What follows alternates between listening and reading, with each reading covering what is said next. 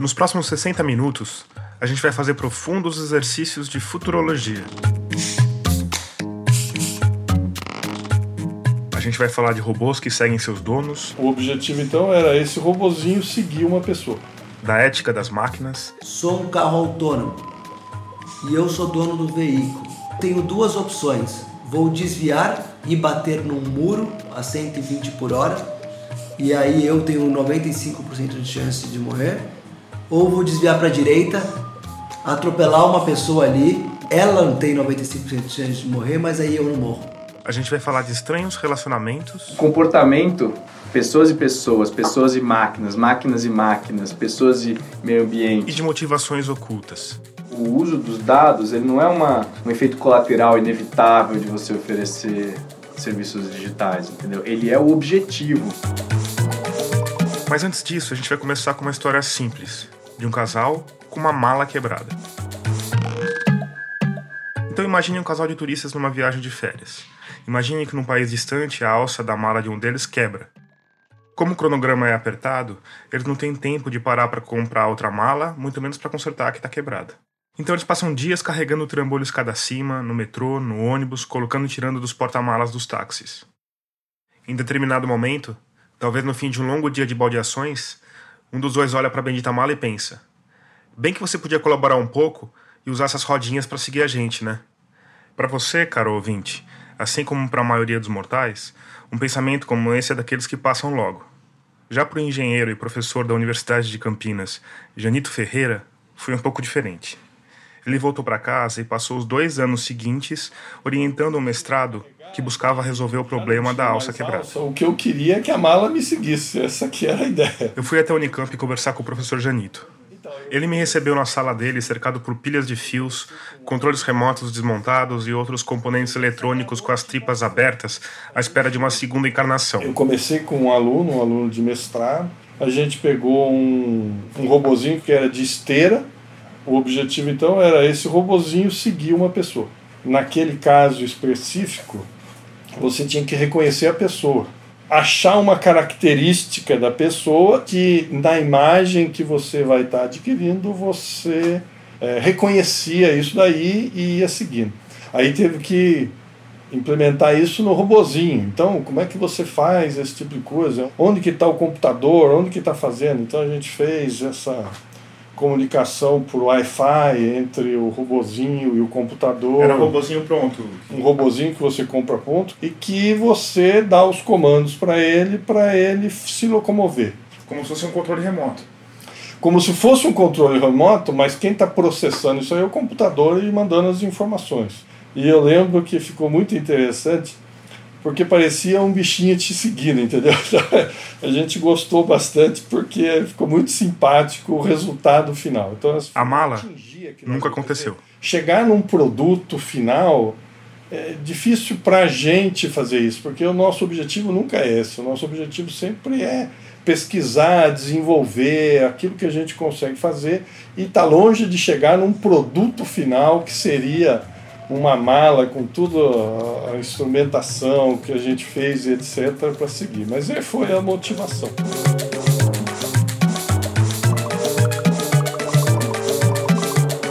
Eu sou Tomás Chiaverini e o terceiro episódio de Escafandro já começou. Depois da experiência com o robozinho perseguidor de camisetas, o professor Janito continua estudando processos de automação mas resolveu trabalhar com um robozinho um pouco maior. No caso, um carro. E como a gente descobriu no curso dessa investigação, o primeiro passo para se ter um carro robô é ter um carro normal. Escrevi um monte de carta pedindo doação dos veículos e tal, não sei o quê, mas é, vou dizer para você que todos negaram. Mas todos negaram por um motivo que é o seguinte: falta é, leis para você conseguir regularizar, o, vamos dizer assim, o veículo autônomo.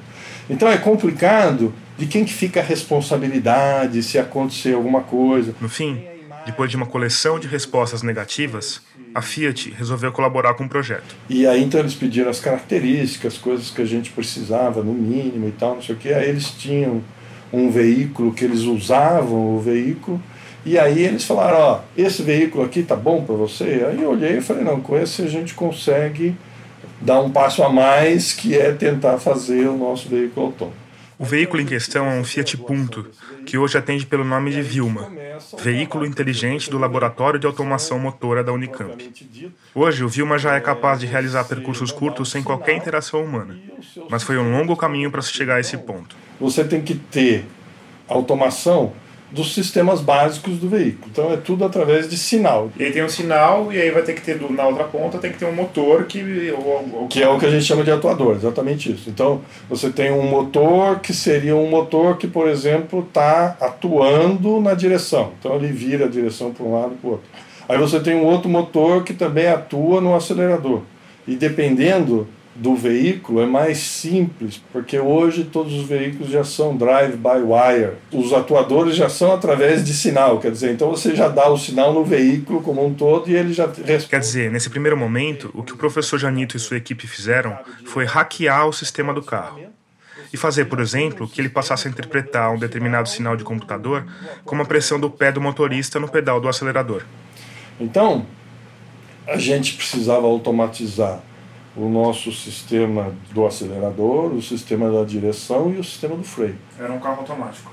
Era um carro que é esse automatizado, automatizado já que você tem a alavanca de câmbio é um joystick, já é um joystick, quer dizer, já é drive by Claro que manipular o sistema de um carro de mil quilos que vai andar por conta própria numa via pública é bem diferente de manipular um robozinho que vai seguir uma camiseta. Então a gente primeiro se preocupou em não interferir na segurança no que tinha no veículo e segundo, eu tinha uma preocupação a mais, que eu quero que você vá no veículo e você olhe o veículo e você não vai dizer que o veículo é automatizado. Seria muito mais fácil se colocasse, se colocasse uma alavanca que... Você já tem soluções é, que você pode é, automatizar o veículo. Existe. Então é como se você pusesse um robô atrás do, do da direção. Só que fica uma fortuna. Então, é, tem que ter um motivo para isso. Por exemplo, teste de alguma coisa repetitivo do veículo que você quer fazer.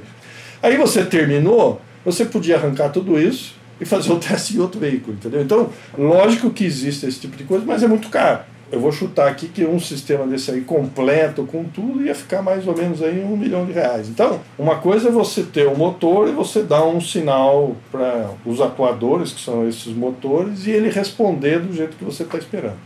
Mas agora quem que vai enviar esse sinal? Então, começa você fazer toda uma arquitetura do seu sistema. Porque até então vocês tinham um carro de controle remoto gigante. Exatamente. E a ideia não é essa, a ideia é que ele ande sozinho. A ideia é que ande sozinho. Então, uma vez que você automatizou, agora como é que vai ser o hardware que vai fazer todo esse processamento e atuar no veículo? E como é que vai ter o software que vai controlar esse hardware. Mas o objetivo ainda não é nem essa arquitetura de hardware e de software, porque isso muda de, de veículo de veículo para montadora para montadora. Então, no nosso caso, a gente quer essa estrutura pronta para a gente desenvolver a outra parte, que é toda essa parte de inteligência, que é essa parte dos algoritmos e etc. Mas nós não tínhamos nada, então nós tivemos que fazer a parte de automação, tivemos que fazer o desenvolvimento de hardware e de software para conseguir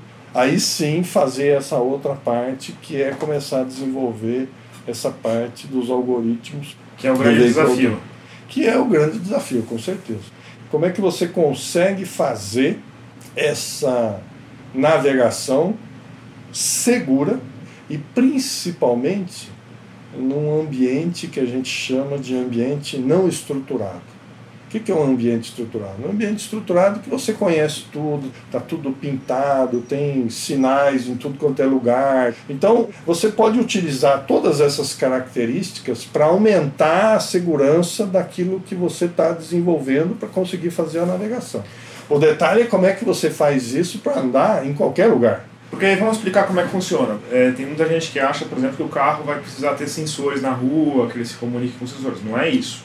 Isso vai auxiliar, aumenta ainda mais a segurança, você consegue ter outras coisas que vão ajudar na, na, na navegação de vários veículos, no trânsito, etc. Então você consegue aumentar mais ainda é, o benefício que você vai ter do veículo autônomo. Então poderia ser assim, a gente é, teria Cada veículo, por exemplo, tem um sensor que emite um sinal, como um avião, uma aeronave tem um transponder. Isso. Então um carro consegue identificar onde está o outro. Isso. O celular das pessoas poderia ser também um transponder que você identifique onde Olha, tá. desde que você eh, desenvolva, levando em consideração essa tecnologia, não é problema. Se você tem essas informações, você consegue, inclusive, fazer o tráfego fluir com uma fluidez é, boa, entendeu?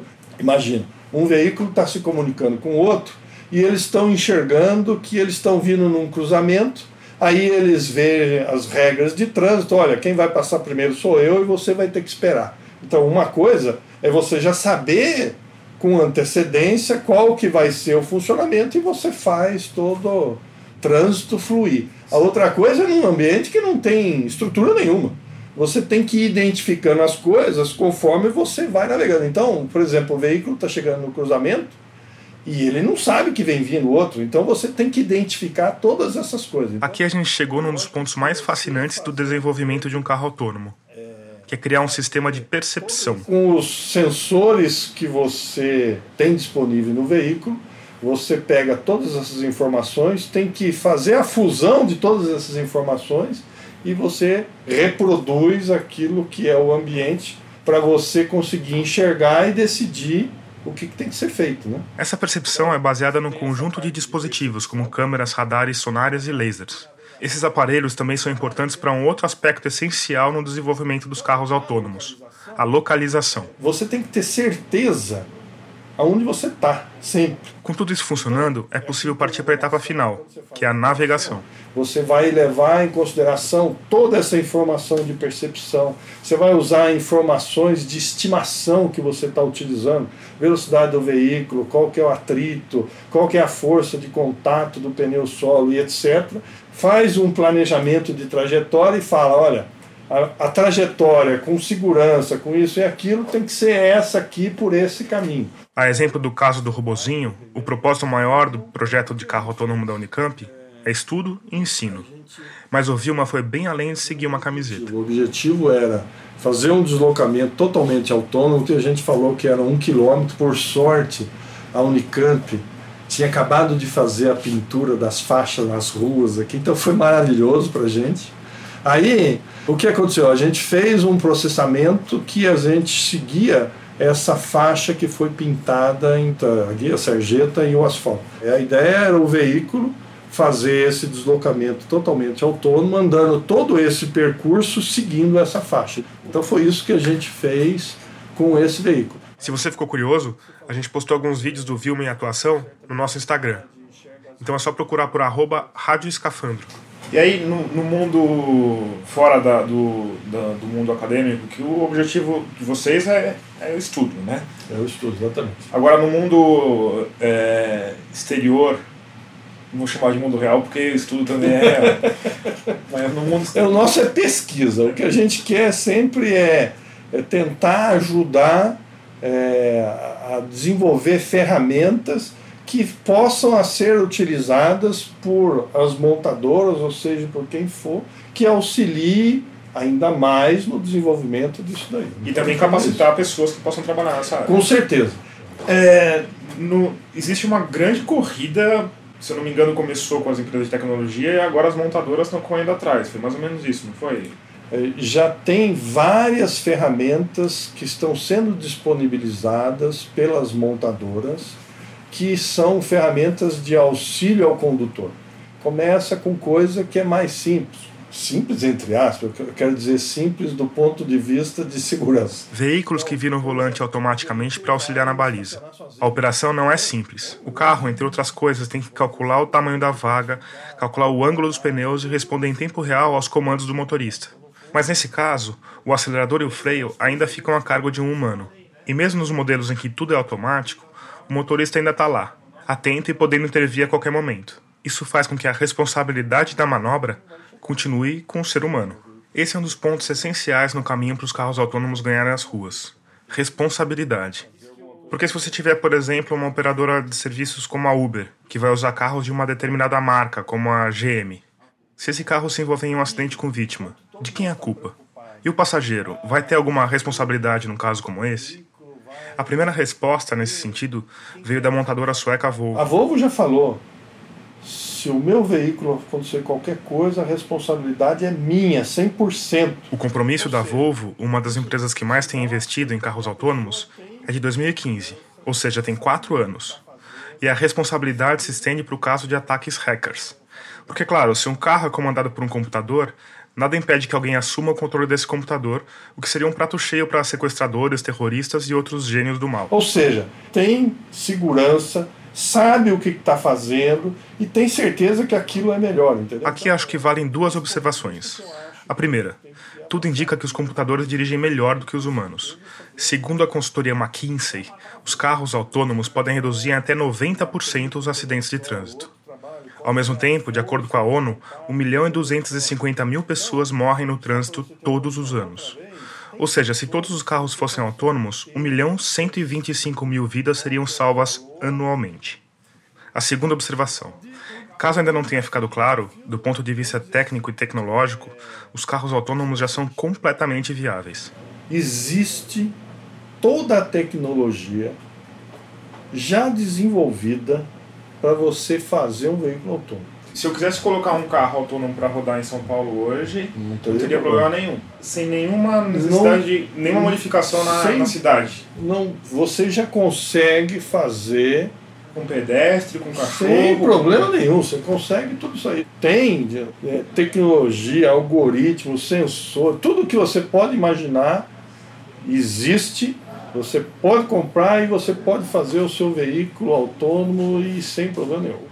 O que não tem é a inteligência de, por exemplo, ter um melhoramento de, trânsito. Por exemplo, exatamente isso. Porque não tem ainda a comunicação com os outros, não tem comunicação com o sinal de trânsito, com o Detran, semáforo. Então é provável que num, em algum pouco tempo no futuro a gente, os motoristas que não têm carro autônomo, estejam atrapalhando os carros autônomos. A gente vai ficar empacando a vida de quem tem mais dinheiro para comprar um carro melhor.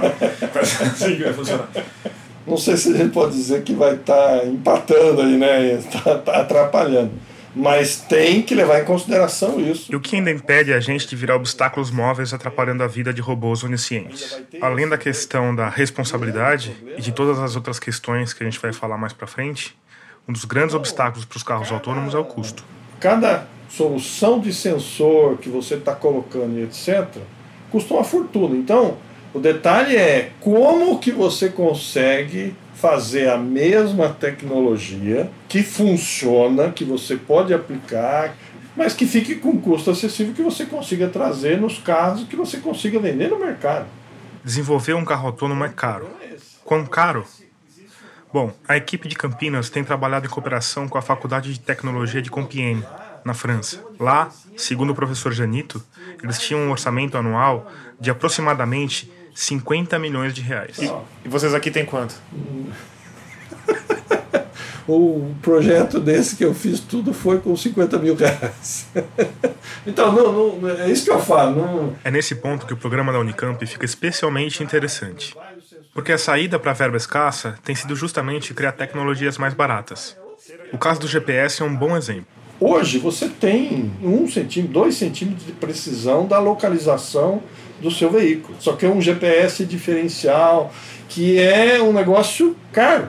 Que você vai gastar aí, sei lá, 100 mil reais um GPS diferencial que você ainda tem que pagar alguém que vai te dar o sinal diferencial para fazer as correções, etc, etc.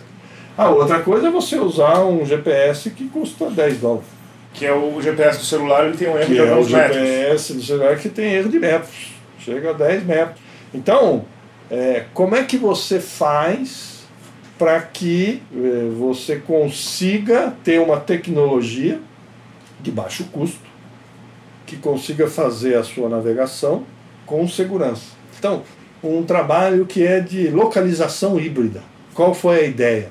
A ideia é que a gente tem um mapa virtual que a gente conhece características no ambiente. Uh, tem uma placa de trânsito, tem o sinal, tem faixa de pedestre, seja lá o que for, que você tem certeza da localização dessas coisas. Então aí você faz todo um algoritmo de processamento de imagem que você está andando no lugar, ele identifica alguma característica, vê se essa característica está no banco de dados, se essa característica está no banco de dados, ele sabe qual que é a posição exata, aí usa os sensores que você tem no veículo, que é o radar, o laser, etc., consegue obter exatamente a distância que você está daquilo, então você usa essa informação para fazer a fusão com o GPS você consegue ter uma precisão maior da localização. Outro exemplo interessante. Tem sensores que você consegue ter qual que é o valor dessa força que tem do contato pneu-solo. Só que esse sensor, outra vez, um sensor para você colocar numa roda é 500 mil reais. A Unicamp não tem esse sensor, mas os parceiros franceses têm. Então eles conseguem usar uma estratégia parecida com a do GPS e ainda confirmar depois. A gente consegue validar as nossas técnicas. Por exemplo, faz uma estimação do valor dessa força. Então, será que tudo que a gente fez de cálculo e etc está me dando esse valor correto? Então você. Eles fazem uma parceria com os caras, eles mandam os dados para lá e eles devolvem. É, no fundo acaba sendo o aluno indo para lá mesmo, faz a medição lá, pega os dados, você processa aqui, etc. Porque qual que é a vantagem de você ter essa informação? Você conseguiu é, fazer uma estimação do atrito é, entre o pneu e o solo e está chovendo e você olha na sua condição, a sua velocidade está fora. Vai derrapar. O veículo já toma essa decisão de antemão.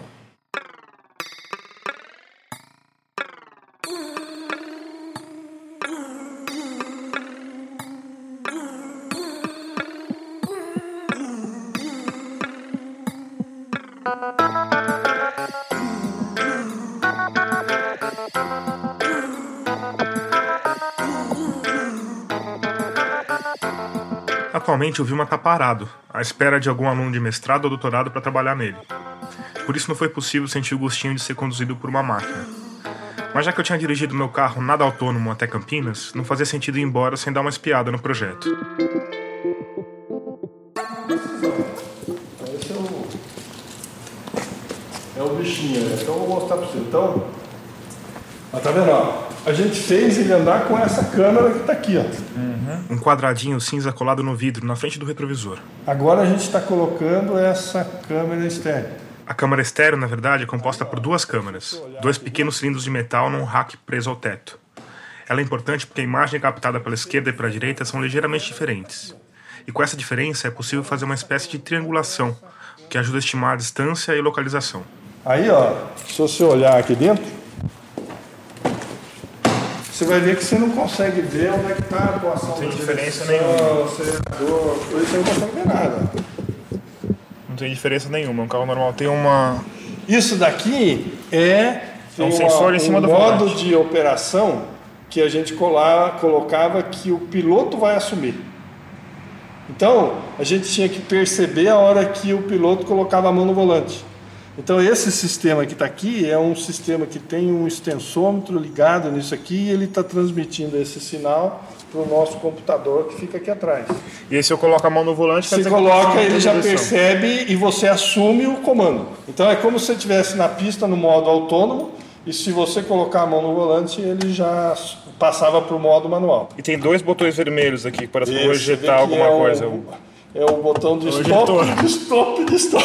De para tudo, é isso? Então, é que um, você para toda a parte de processamento. E o outro para tudo, desliga tudo, não tem conversa, tá uh, 100% zerado. Se você for hackeado, você vai, se as máquinas resolverem tomar o poder, você vai usar esse, Esse botão aquele aqui. ali, aquele ali desliga tudo.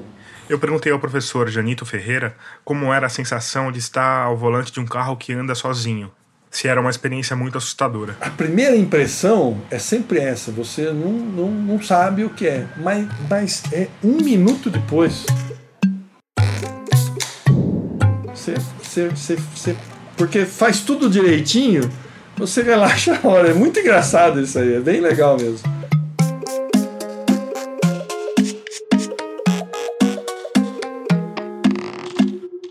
Termina aqui o primeiro bloco do terceiro episódio de Escafandro. Se você está gostando desse projeto, pode ajudar a gente a produzir novos episódios. A melhor forma de fazer isso é ir lá em radioscafandro.com, clicar na aba Apoie e fazer uma colaboração ou, melhor ainda, uma assinatura. É rápido, fácil, seguro e a gente vai ficar muito feliz e agradecido.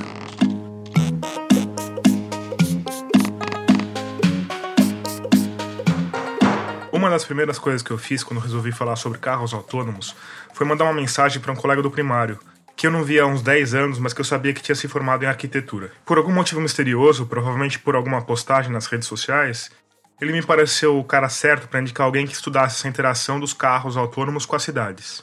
No fim, acabou sendo muito mais do que isso. Porque faz uns quatro anos que o Lucas Girardi largou uma carreira tradicional de projetista para estudar como as redes de telecomunicação se relacionam com o espaço físico, especialmente com as cidades. Ou seja, como o planeta se comunica entre si, como essa comunicação afeta os lugares e, consequentemente, os habitantes desses lugares, que somos nós, os terráqueos. O Lucas é mestre pela Faculdade de Arquitetura e Urbanismo da USP, é pesquisador colaborador do Centro de Estudos Sociedade e Tecnologia, da Escola Politécnica, também da USP, e um dos coordenadores do grupo de estudos Cenários Urbanos Futuros, ligado à FAO. Uma das coisas mais interessantes das pesquisas dele é que, ao contrário da maioria das pessoas que estudam e falam sobre esse novo fenômeno global, ele é bastante crítico, tanto à tecnologia quanto aos carros autônomos. E o que pode ser melhor para animar uma discussão do que alguém do contra? O setor de, de tecnologia mexe muito com a logística, com a geopolítica global. O nosso celular está cheio de componentes raros, assim, sabe? E muitos dos, componentes que estão aí dentro dos, dos, minérios estão em áreas de disputa política. Então a gente tende a ver como uma indústria verde, né? Uma indústria do bem, né? Tipo, pelo fato de ser tudo acontecer assim de uma maneira fácil a gente não consegue entender os atritos que ela gera, que essa indústria gera com, com o território, né, com o ambiente, meio ambiente natural e também com aquilo que o Milton Santos chama de psicosfera, né, que é, tipo, é como isso age sobre a nossa percepção da realidade. E aí enfim aí entram várias questões que tem hoje né de doenças é, transtornos de ansiedade relacionados de eletrônicos. Tem um cara que eu li muito um filósofo urbanista e filósofo francês chama Paul Virilio e ele falava o problema é que a gente hoje está confundindo progresso com propaganda do progresso eles vão lançando né tipo cenários lá na frente e de repente você vê, tipo, ah, nós precisamos sensorizar nossas cidades todas, nós precisamos fazer a transformação digital da nossa, da nossa cidade, da nossa economia, das nossas empresas, das nossas vidas, né? É, não acho que isso é ruim em si, eu acho que o problema é que não contempla fatores psicossociais, fatores psicogeográficos, uma palavra meio meio esquisita, mas assim, é a maneira como as pessoas se relacionam com seus espaços, né? Como as tecnologias alteram a relação que a gente tem com, com os lugares que a gente habita.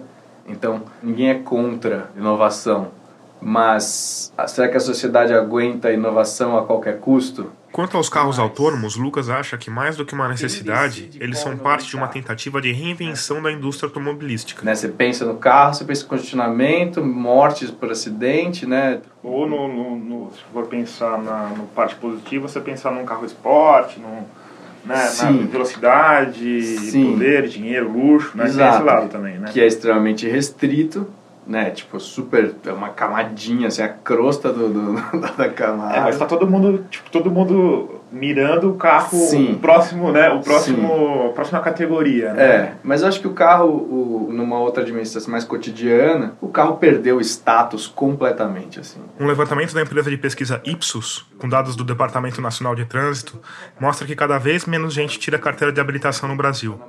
O volume total de carteiras emitidas passou de mais de 3 milhões em 2014 para cerca de 2 milhões em 2017. O Uber é, e 99, e Lyft, todas essas empresas, elas estão nessa ideia do carro como serviço, né? Isso é uma transformação da, da indústria, é uma saída para a indústria.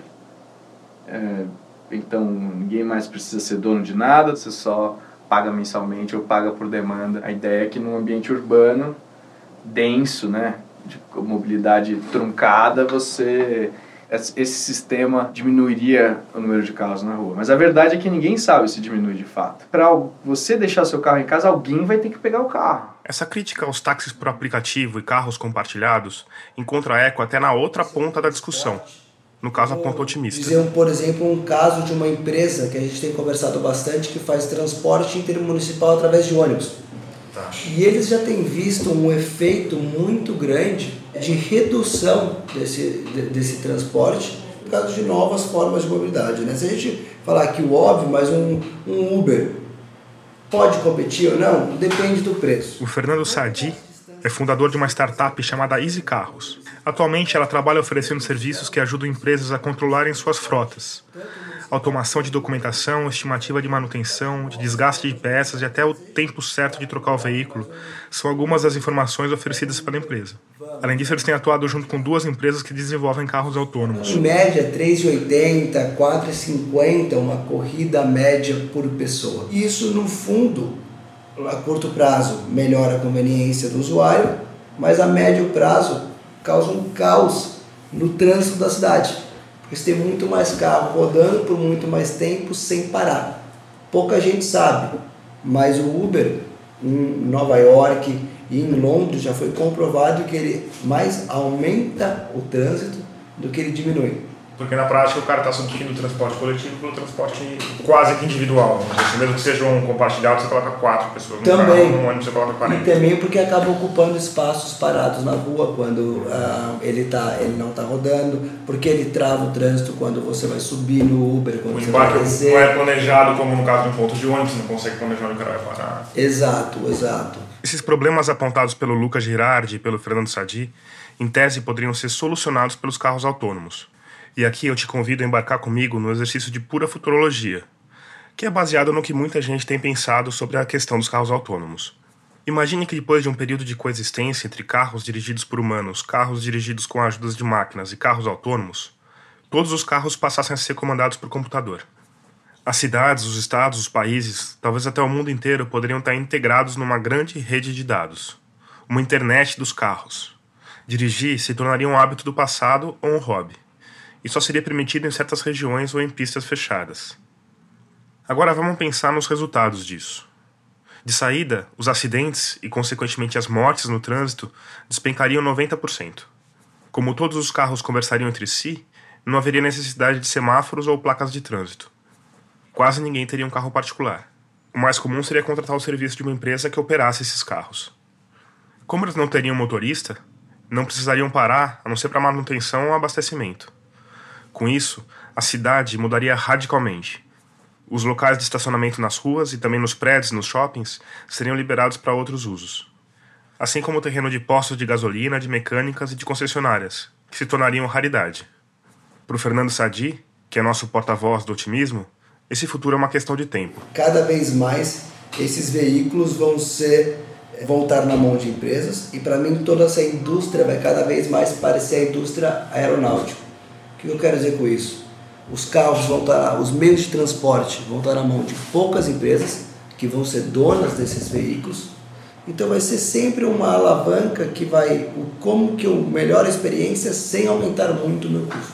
Agora a gente está prestes a entrar num dos pontos mais interessantes da nossa discussão, porque apesar do assunto das entrevistas girar em torno do objeto carro, a gente quase não falou de marcas tradicionais como a GM ou a Ford. A gente falou mais de marcas novas como a Tesla ou de empresas que antes não tinham nada a ver com automóveis, com transporte ou com urbanismo. O carro autônomo que mais rodou em testes, por exemplo, é do Google. E a Apple também está investindo pesado em autônomos. Então fica a pergunta: por quê? Quando as pessoas não estão dirigindo, aonde que elas mais passam tempo? Ou é no Facebook, ou é no Instagram, ou é no Google. Se eles têm um carro autônomo, mais gente está usando os serviços deles. Se eles têm mais gente vendendo o serviço deles, eles estão vendendo mais anúncios. Eles estão monetizando mais. Então existe a possibilidade do Google te dar esse transporte quase de graça, que é o que ele já faz historicamente. Você não paga para acessar o Google. Para você acessar gratuitamente os sites do Google, enquanto você está dirigindo esse veículo, para eles ganharem mais dinheiro com o modelo de negócio principal deles, quer ser a maior agência de marketing do mundo aí vendendo anúncios. As cidades hoje são a grande fonte de riqueza. As cidades são uma espécie, eu chamo de serra pelada, né? Lucas Girardi outra vez. Uma grande jazida de informação, de dados. Tudo que não gera dado na cidade, hoje, é visto como um potencial gerador de dados, entendeu? Então assim, puta, olha só, tem esses postes aqui, meu, a gente não está conseguindo tirar a informação desse negócio, tem 600, 700 mil postes em São Paulo, entendeu? Vamos dar um jeito de sensorizar esse troço para entender o que acontece, para ver o que, que a gente pode fazer. Que é bem assim, é em cima da... E o objetivo final é vender alguma coisa para você com mais eficiência. Por que, que a gente tem essa, essa sede de dados? Cara, é porque a, a economia digital, né, que eu, eu, não, eu não gosto de fazer essa distinção, para mim é tudo a mesma economia. Ela se alimenta de dados, o dado é o grande insumo. O, uso dos dados, ele não é uma, um efeito colateral inevitável de você oferecer serviços digitais, entendeu? Ele é o objetivo, ele é a ideia. A ideia é assim, a gente precisa pegar esses dados porque porque com eles você não só aprimora seus próprios serviços, seu software, etc., mas você pode conhecer melhor o comportamento de quem usa o seu serviço começar a traçar previsões de para onde esse, esse comportamento pode ir. Então, o que eles chamam de análise preditiva. Né? O comportamento, seja de pessoas e pessoas, pessoas e máquinas, máquinas e máquinas, pessoas e meio ambiente, é tipo como se fosse o óleo de baleia no século XIX, entendeu?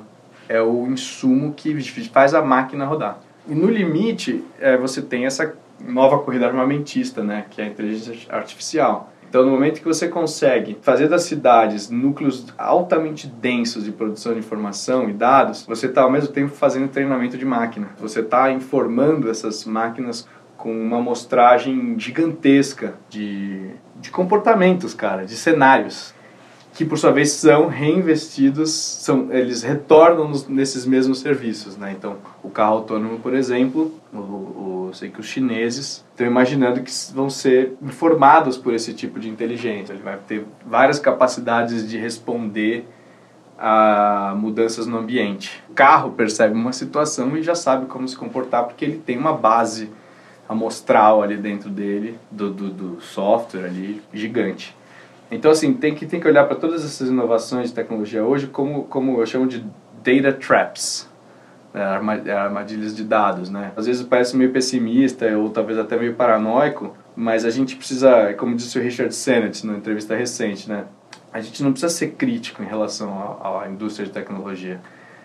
Se a gente simplesmente olhar para o que está sendo feito já é o suficiente, entendeu? Então vamos olhar, né? Tipo, para que que você tem que fazer um carro autônomo? Ok. Mas qual o problema, de fato, do Google recolher alguns dados meus em troca de uma viagem de graça? Já há muitos anos que os principais grupos econômicos estão trabalhando em cima de reconhecimento de padrões, de grandes, assim, gigantescos, é o Big Data, né?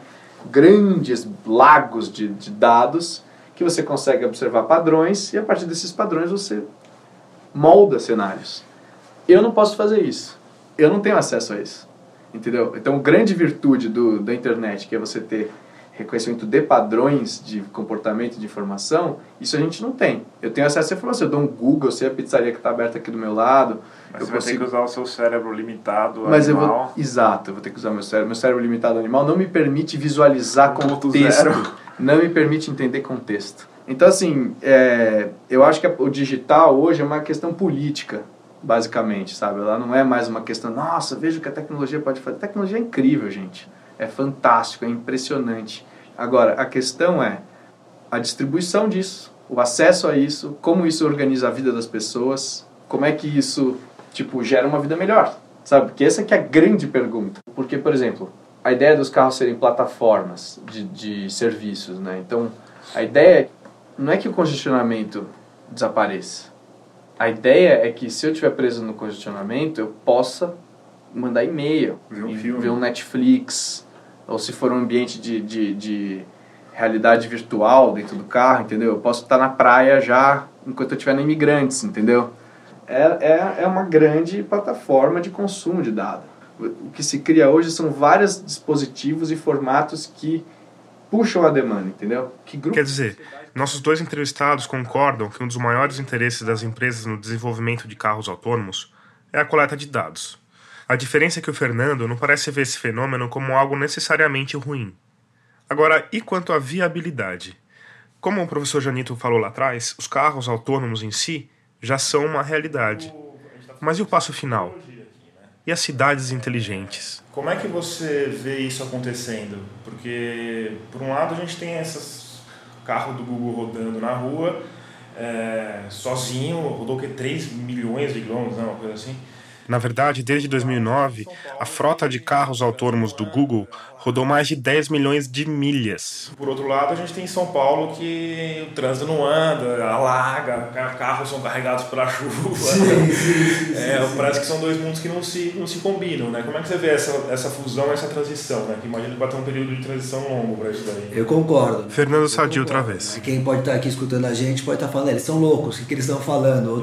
Né? Há pouco tempo a gente teve questões de alagamento ali em viadutos, tal, como que ia se portar o carro autônomo. Mas, no fundo, as grandes transições que aconteceram no mundo tecnologicamente foram quando afetaram o bolso do ser humano e das empresas especialmente. Então eu acho que a possibilidade disso acelerar é pelo que a gente estava falando inicialmente, que isso reduz dois dos três principais custos das pessoas se transportarem, que é manutenção e hora homem dirigindo e com isso vai reduzir muito o custo de qualquer transporte que vai afetar qualquer coisa de logística que num país como o Brasil representa muitas vezes o custo do seu pão que você vai comprar na padaria, refrigerante ali no, no fim de semana, ou até de qualquer bem e serviço que você quer fazer, do seu correio que você vai enviar.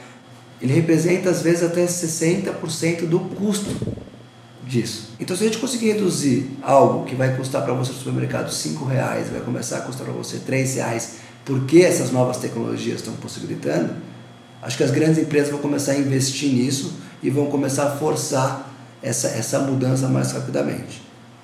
Dito isso, existe lobby, existe regulamentação, existe dificuldade de acostumar a cultura do brasileiro.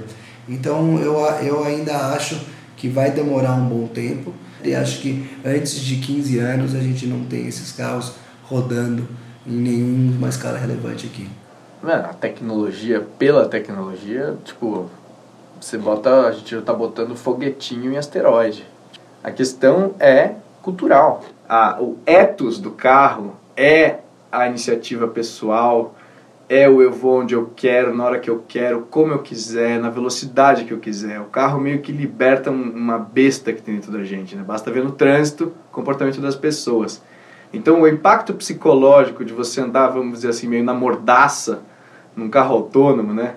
Que, porque assim, a gente não está acostumado a pensar em direitos Agora, humanos, Lucas, né? qual é a velocidade média de uma cidade? 14, não é São Paulo? 14 km Essa que é a loucura. Na verdade, a velocidade é um pouco mais alta. Cerca de 25 km por hora nos horários de pico. Você compra um carro 2.0 que chega, vai de 0 a 100 em 7 segundos e você fica parado no congestionamento, certo? Essa que é a loucura. Mesmo as pessoas sabendo que o carro já não é mais o meio de transporte mais eficiente, dependendo da cidade que você tiver e dependendo do lugar que você morar nessa cidade, ainda assim ele, ele toca num lugar de, de independência, né, de autonomia e tal. E tem toda uma cultura, e acho que é aí que é o ponto mais complicado na futurologia, porque a cultura do automóvel é muito forte. Por exemplo, mesmo o carro automático, né, tem gente que fala assim, porra, na estrada eu queria um câmbio manual, entendeu, para dar aquela acelerada, né? Será que as pessoas estão dispostas a andar a 20 por hora na cidade? Vamos pensar na experiência das marginais, quando reduziu a velocidade a 50. Né, já foi um AUE. O carro autônomo, para os seguros cobrirem, para as seguradoras cobrirem esse serviço, ele vai ter que andar a 25, 30 km por hora, cara, no máximo. As pessoas vão aguentar? Então, assim, não sei se você sabe, mas nos Estados Unidos estão sendo feitos testes em comunidades de idosos porque os testes com carro autônomos feitos em outras comunidades irritou a galera.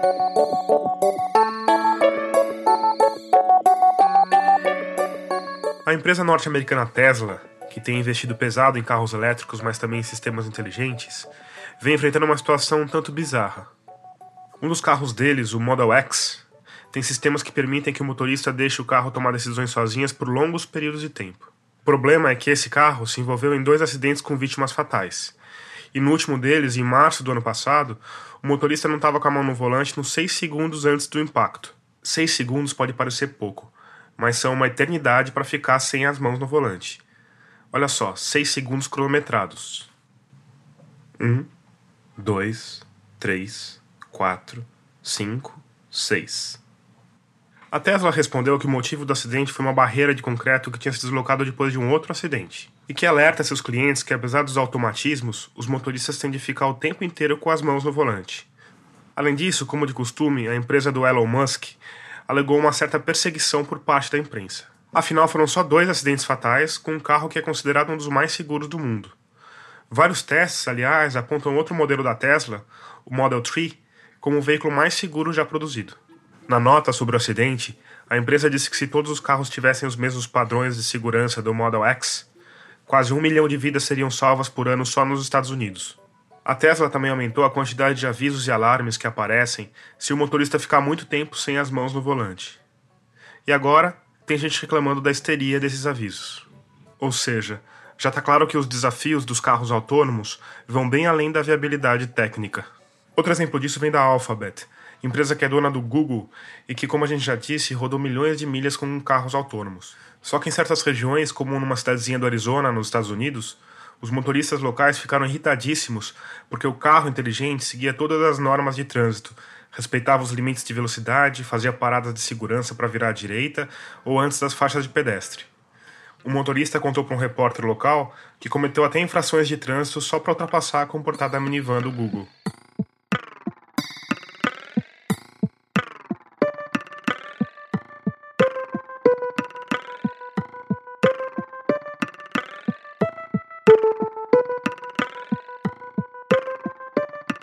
Ponto nós, como sociedade, somos capazes de, de tomar uma decisão informada em nome da proteção um dos outros, né? Não é o que o sistema, vamos dizer assim, que o sistema político está nos dizendo agora. Que tá, o sistema político está dizendo assim, cada um cuida de si. Então a gente está falando assim, do ponto de vista das, vamos dizer, da segurança pública. Então o discurso, aí pensando no seu último podcast, o discurso do governo é basicamente assim, ó, o governo faliu, o Estado faliu, na questão da segurança pública, então agora vocês é, vão cuidar disso aí. E, e, vamos dizer assim, nesse sistema do carro autônomo é meio que o contrário, assim, olha, gente, vocês não estão sabendo dirigir, então agora vamos ter um grande sistema, um, um iOS do, da mobilidade na cidade, onde todo mundo vai andar nessa, nesse, nesses veículos, né, nesses pods, é, que vão estar todos sincronizados, né, você não interfere no comportamento desse, desse veículo. Mas é, parece que não é bem assim. Aí a comparação é com aviões, né? Os aviões também têm sistemas autônomos. Um avião ele pode fazer um cruzeiro e atravessar o planeta inteiro sem uma pessoa encostar nesse negócio. Mas tem uma pessoa dentro, tem duas pessoas dentro. Então, pode vir a ter o carro autônomo, mas existe uma responsabilidade do motorista, sim em alguma medida. E aí a gente chega numa outra questão que é complicada, que é a questão de responsabilidade, né? Você que está trabalhando junto com as, com as empresas, assim, como é que está sendo essa questão? Como é que está sendo tratada essa questão?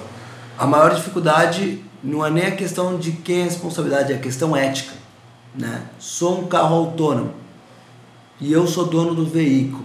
Tenho duas opções. Vou desviar e bater num muro a 120 por hora, e aí eu tenho 95% de chance de morrer ou vou desviar para a direita, atropelar uma pessoa ali, ela não tem 95% de chance de morrer, mas aí eu não morro. Você pode fazer essa escolha provavelmente na programação do carro. E aí tá aí a dúvida. As montadoras vão fazer o quê? Vão proteger o maior número de passageiros, vamos dizer que se fossem três pessoas que estivessem ali andando na rua e você fosse atropelar, ou vai proteger quem é o dono do veículo que comprou o veículo? E se ela optar por proteger as três, pessoas, três pedestres, desculpa, que estavam atravessando a rua, você como dono do veículo vai comprar dessa montadora ou vai comprar da outra montadora que protege você versus os outros três? Então você começa a entrar em discussões que são bastante complicadas, né? Sim. E, e esse tipo de debate é um pouco do que pode atrasar o avanço dessas coisas, às vezes, é muito mais do que o tecnológico. Coisas, por exemplo, será que o robô não vai conseguir medir a expectativa de vida de quem está atravessando a rua naquele milissegundo versus de quem está dentro para ver qual que vale a pena mais salvar? Mas só essa pergunta é uma pergunta fria. A questão da ética, né, que que que está rolando agora, aquele carro vai atropelar, prefere atropelar a velhinha ou a criança, né? Ou cinco pessoas de um lado, ou cinco né? pessoas de um lado, ou, ou um de outro. negro de um lado e um branco do outro, né? Quem que o carro vai decidir atropelar? Qual que vai ser o bias, né, dessa decisão? Mas olha o tipo de problema que a gente está tendo que lidar, né? Acho que isso que é o, o, o complicado, né? Porque uma coisa é o acidente acontecer, a outra coisa é você desenhar o acidente, você meio que programar, pré-programar o acidente, né? É, é meio maluco pensar isso, né?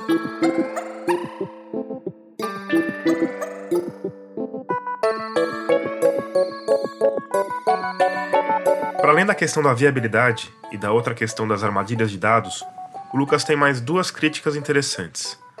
A primeira é que pouca gente está levando em conta todos os problemas que podem aparecer. A gente não está falando simplesmente de uma cidade automatizada, a gente está falando de uma transformação comportamental radical, total. Então, assim, pra, vamos pensar no carro autônomo e na relação com o pedestre. A sinalização de rua, tipo placas, é, são uma forma de realidade aumentada, só que analógica. Né? Então, eu tenho uma cidade que já é um sistema de informação e eu coloco uma nova camada, que são placas, letreiros, informações. Eu já estou, de alguma maneira, colocando uma tecnologia ali. Se as cidades fossem inteligentes, em tese, essas informações não precisariam mais estar vai- visíveis. E o pedestre? Ele vai precisar ter um óculos para poder ter acesso a essa mesma informação? Saca? Então, assim, a questão para mim não é o carro em si, é a relação do carro com as outras coisas da cidade.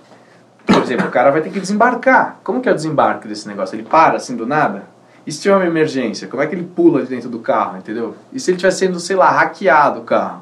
Né? Como é que faz? Como é que são os sistemas? Porque, tô falando de cenários futuros, eu estou imaginando hackeamento de carro, entendeu? Você está indo para a escola, de repente, meu, é que nem quando você pega o ônibus errado, sabe? Você vai tipo, velho, eu tô indo pra escola, de repente o busão pega a esquerda ali, você fala, meu. A segunda é a forma como os problemas antigos têm sido tratados. assim, as cidades, elas têm um problema crônico de concentração de empregos e de espraiamento, né? Essa é a questão. Você entende? A mobilidade dos veículos e a forma como os veículos circulam, elas fazem parte do problema, mas elas não são necessariamente a causa. Então, assim, para mim o problema dos veículos autônomos é que eles não atacam a raiz dos problemas. A gente tem questões de distribuição de emprego e você tem uma concentração de empregos em regiões centrais. E aí eu me pergunto, por que, que essa tecnologia toda não consegue responder a essas questões, que é de diminuir a quantidade de viagens? Eu entendo assim? essa sua visão, mas, é, mas você está me dando uma resposta que, que não é. Assim, tipo, o carro não veio resolver um problema também. Ele veio- aliás, ele criou uma série de outros problemas que não existiam. As cidades ficaram num tamanho que elas não tinham antes e talvez não devessem ter. A gente tem uma série de problemas que foram criados por isso. Isso não quer dizer que isso não, não vai acontecer. entendeu? Exato. A questão é que a gente chegou num ponto onde a gente precisa avaliar a ética da inovação. A inovação virou uma licença para virou uma espécie de licença sem contrapartida. A gente precisa dizer assim, quais inovações a gente precisa e quais não. Não é inovação a qualquer custo, a qualquer preço. Sabe? Se você imaginar que cada objeto inventado, cada tecnologia inventada, ela, ela altera e reconfigura todas as relações sociais no qual ela está inserida e inventa novas relações. Se você imaginar a, que a taxa de entrada de novos objetos no nosso cotidiano e imaginar que cada um desses objetos está reorganizando a maneira como a gente pensa, sente, vive, faz as coisas. A sociedade não consegue, a gente não tem mais aparelho cognitivo para absorver esse, ritmo de inovação, entendeu? Eu concordo com você. Então, assim, eu- Tem um tô- lance da, da inteligência artificial, que é uma coisa que se bate muito nessa tecla também, né? Agora, por outro lado, quem que, vai, quem que regulamenta? tem altas altos comissariados com físicos, as cabeças mais os caras mais informados, né, sobre a questão, mais preparados. Você acha que teria que ser uma coisa não governamental, mano? Já está sendo multi-stakeholder, assim, sabe? São instituições, universidades, é, destacamentos da União Europeia, destacamentos do governo americano, sabe? Tipo, são muitas... Mas existe uma certa unanimidade é, sobre a, a ideia de que talvez o ideal fosse retardar esse processo inteiro. A gente mal soube lidar ainda com as consequências do uso do rádio. Você entende? Então, Agora- assim, aí vai falar, ah, mas como é que a tecnologia é natural? Tecnologia não é natural. Tecnologia, ela é uma produção industrial, né? Ela é política industrial. A entrevista com o Lucas durou mais de duas horas. Quer dizer, o que você está ouvindo é só uma fração de uma infinidade de problemas que a gente achou nos meandros das maravilhas tecnológicas. Mas lá pro finzinho da conversa, eu consegui arrancar um fiapo de otimismo do meu colega de primário. É, e no momento que essa tecnologia quer chegar e reconfigurar a cidade como uma espécie de linha produtiva, a cidade como uma espécie de linha de produção de dados, a nova fábrica, a cidade como uma nova fábrica. Tipo, é como se, assim, se eu pegasse a, tecno, o setor, a indústria de tecnologia pega a cidade, mas a cidade também pega a indústria. E aí tem um ponto de contato que pode gerar uma interação, que pode gerar consequências novas para esse desenvolvimento da tecnologia. As empresas estão começando a perceber que você não consegue chegar numa cidade, implementar um software e, e falar e roda o play, entendeu? Deixa, deixa rodando e vai funcionar. Não, vai ter mil questões, nuances, sabe? Então, assim, o que eu acho interessante é que acho que a, a cidade vai trazer uma maturidade para a discussão tecnológica. Isso Ela vai é desbabaquizar o papo sobre tecnologia, de transformação digital, papapá. Não. Okay, a gente vai ter que começar a selecionar, vai ter que ter critérios muito consistentes para definir quais são as tecnologias que serão adotadas no ambiente urbano, certo? Então, por exemplo, a Amazon não pagou um dólar de imposto em 2018. Então, bem, as cidades estão, estão caindo aos pedaços, caindo ponte, e aí querem fazer smart cities. Tipo, em cima de ponte quebrada? Não. Então, assim, se tem uma ideia de, de investir nessa cidade, vamos investir na cidade, mas isso significa arrumar calçada. Isso significa que quando chove tem que continuar tendo luz nas casas. Existe uma oportunidade de se rediscutir a forma como isso está se organizando, é isso. Exato. É, tipo, é uma oportunidade que pode ser desperdiçada se a gente falar, ah, vamos colocar isso daí para rodar do jeito que for. Exato. É grande oportunidade. A indústria de tecnologia traz uma energia, tem uma energia. São mentes brilhantes, sabe? Tipo, são mesmo. Então, assim, é, essa energia sendo confrontada com, com a força das, das culturas urbanas, entendeu? Isso pode gerar, pode gerar um ambiente mais equilibrado. Então, assim, eu acho que tem um, um, um gap, eu acho que é por isso que agora estou começando a colocar urbanistas na discussão, entendeu? Que é tipo, ok, gente, entre nós e a cidade inteligente, tem uma cidade, existe uma metrópole no meio do caminho. Tem que cair na real, cara. Sabe assim? É engraçado que o seu lado pessimista e o seu lado otimista são o mesmo, né? Quando a gente terminou, Lucas pegou o carro e saiu correndo atrasado para buscar o filho dele na escola. Eu tirei meu celular do bolso e chamei um Uber. Thomas. Opa, Bom tudo dia. bem?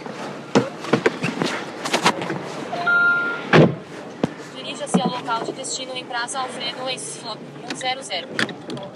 Agora vai esquentar hoje, hein? Rua dos Pinheiros. Vai só pra chover Em seguida, vire à esquerda. Acaba logo as chuvas de verão.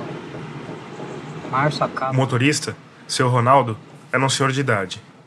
Ele tinha trabalhado a vida toda na construção civil e agora passava entre 12 e 14 horas por dia ao volante de um Renault Sandero. Precisa, Uber se não for assim não dá. Dá pra você tirar 100, 200 reais, 100, 150 reais. Mas dá pra você tirar mais, se ficar mais, né? Por dia? Por dia. A média mesmo minha, que eu estimativo para mim poder trabalhar, é 120 reais por dia. Essa é a estimativa para me manter minhas contas, sabe, o básico da minha cervejinha no final de semana. Como os motoristas vão ser os primeiros a perder o emprego se os carros autônomos virarem realidade, eu achei uma boa perguntar para o seu Ronaldo sobre o assunto. Você já ouviu falar que a Uber está desenvolvendo um carro que anda sem... Sem motorista. Mas nós é primeiro, nós ainda não estamos tá preparados para isso não, não consegue não. Será tem lugar não? no mundo que já tem o um helicóptero, aquele de transporte de duas pessoas, que ele levanta da praça assim, ó. Sem motorista, vai por cima. A câmera. Carro sem motorista. Mas nosso país não vira não, ainda não. Vai, ó. Se eu vou morrer, não vou ver. Eles não vão conseguir andar em periferia. Ontem eu peguei o Jardim Santa Fé em Osasco, lá pra você. Eu falei pro passageiro, desce.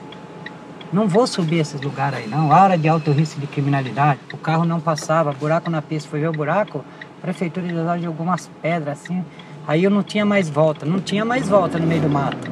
10 horas da noite. Falei, o carro vai enroscar. Mas eu tinha que sair dali. Eu peguei e meti bronca, passei nos buracos nas pedras, bateu tudo embaixo do carro. Muita pedra. Entrei, caramba, e agora, moça? Ah, eu não conheço meu namorado que mora aí nesses morros. Falei, como é que é o nome aqui? Três Montanhas. Falei, não é, não tô no Três Montanhas, você tá. Aí eu peguei e falei, ó, é o seguinte, eu vou tentar lá por outro caminho aqui, por minha conta e risco, hein? Acontecer alguma coisa, é tudo com vocês. Aí olha o buraco que vocês me enfiaram. Aí fui, papá, subi um morro, encontrei um cara vindo com uma lanterna no meio do caminho. Ela falou, ele ali, ele é meu namorado. Pensa, você acha que um carro sem motorista vai entrar? Não entra. De noite, sem sinalização.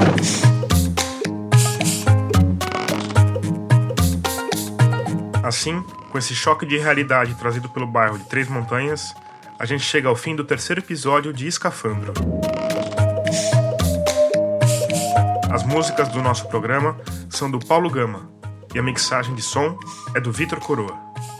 Eu sou Tomás Chiaverini e concebi, produzi e editei esse podcast.